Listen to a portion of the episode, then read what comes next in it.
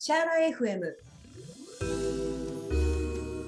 それではシャーラ FM 始めていきたいと思います。ナビゲーターの池内由美子です。土井京子です。よろしくお願いします。よろしくお願いします。はい。今日はねまた2人でのフリートークということで、えーお題がアイルベーダーを日々どう取り入れるか。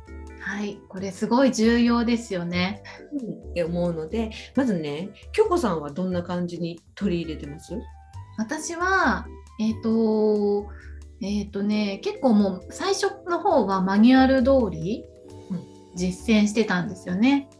朝5時に起きて、で、舌磨きして、で、歯磨きして、オイルプリングやって、鼻うがいして、で、えーっと、すっきりしたところで、えーヨガと瞑想をやって、っていう朝のルーティン。これを、まあ、マニュアル通り毎日やるってことをずっとやってきたんですけど、最近では結構、今日は鼻うがいやめとこっかなとかね、うんうんなんか今日はナスヤだけでいいかなとか、なんかこう自分をちゃんと観察して、あのナチュラルにね取り入れるっていうことをあえて意識してやってます。なるほど。それって、いつもこれだけ絶対やらなきゃいけないんだっていうのをちょっと横に置いて、少し緩くうん体を欲するものを体に聞いてで取り入れていく。そうそうそうなんですよ。本当に体が欲しがってることをやっていくっていう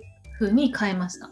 ああそれっていいですよね。うん、やっぱりその瞑想をやるのも結局自分が何を欲してるかっていう知性とね向き合うっていうかそういう目的で瞑想したりするじゃないですか。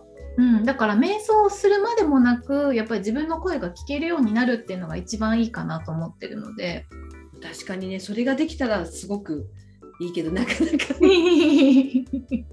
だからもうね。いっぱい失敗すると思うんですよ。そうやってナチュラルに取り入れるよとかやってると。でもその失敗が教えてくれることもあるかなと思って。確かにあの今ね結構失敗を恐れる人多いけれども、うん。失敗しないと人の痛みも、自分の痛みもうん。新しい考えもうん。浮かばないというかね。なんでね。そうですよ。なんかよくあの小さい子供にこうお友達のことぶったらダメだよとかって言ってもあのぶっちゃったりねする子がお友達からぶたれたら痛かったってことを覚えてぶつのやめるとかね。そういう失敗というか経験をして学んでいくみたいなね。そうそうなんかね私生きてる間にうん。できるだけたくさんの経験を自分にさせたいって思っていて、あすごいそれ私もそれやりたい。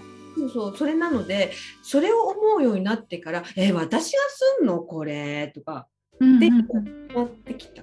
あーなんかあれですよね。やって後悔した方がいいっていう感じですよね、やらないよりはやって後悔するみたいなそうそう。だから例えば何かが苦手なことがあって私これ苦手なんでやらないとかって言ってで1年2年経っていって5年後もやれない。けども、そっかしょうがないな。じゃあ私がやろうかって言ってそれが得意になって何かにつながってるかもしれない。だったらどっちの選択肢がいいのかって言ったら経験して何かにつなげられる方がいいのかな。ってうん、あれですねその前回由美子さんライブ感を大事にしてるとか言ってたじゃないですか。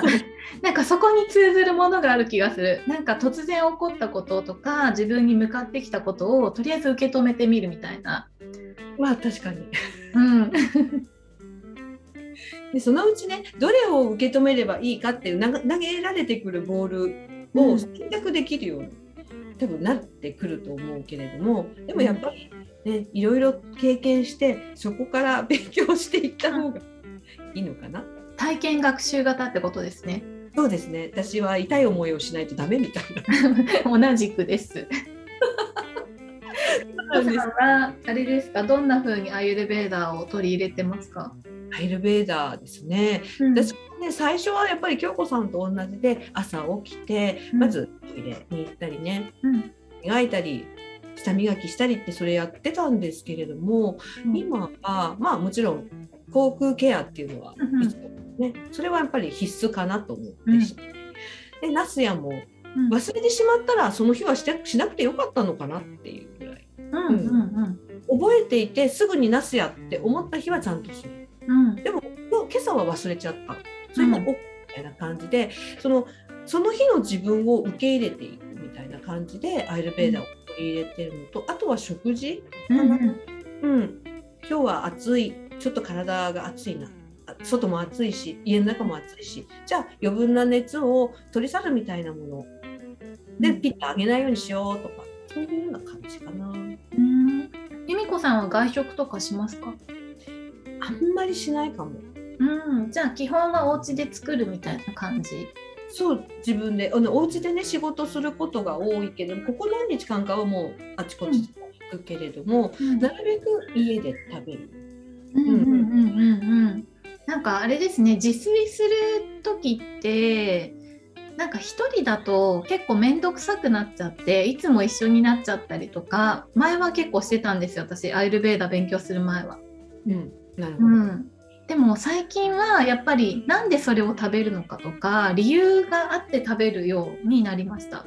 あなるほど今の旬の食べ物は、うん、今やっぱりその上がってくる動作のためにあるんだなとかっていうことを考えてるっていう感じ？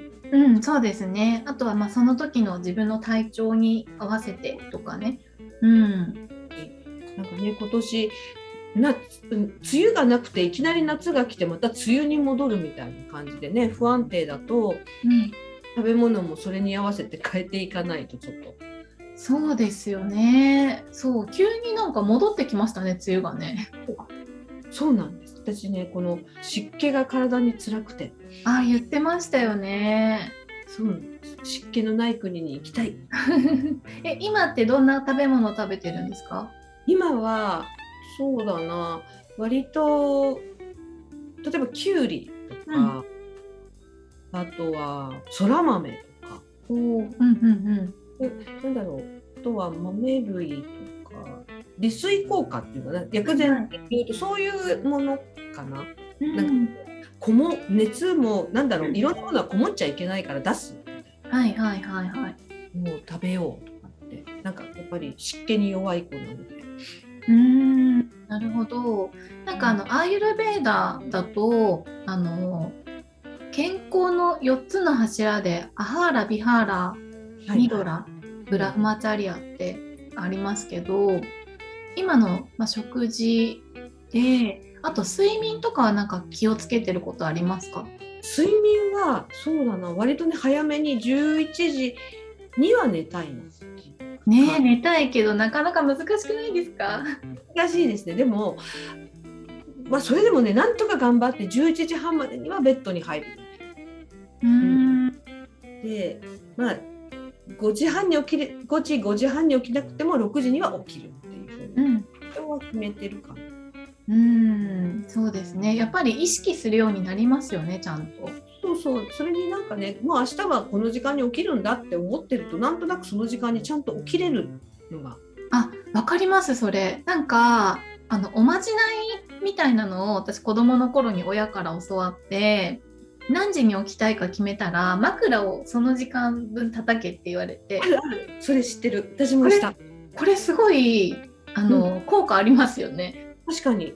確か、えっと、それと同じようなことがモーニングメソッドとかって本にも書いてある。あそうなんですか、うん、この時間に私はすっきりと爽やかに起きれますって思って寝ると爽やかに起きれる、うん、けれどいやその時間に起きた起きなきゃいけないんだけど、うん、で大丈夫かな。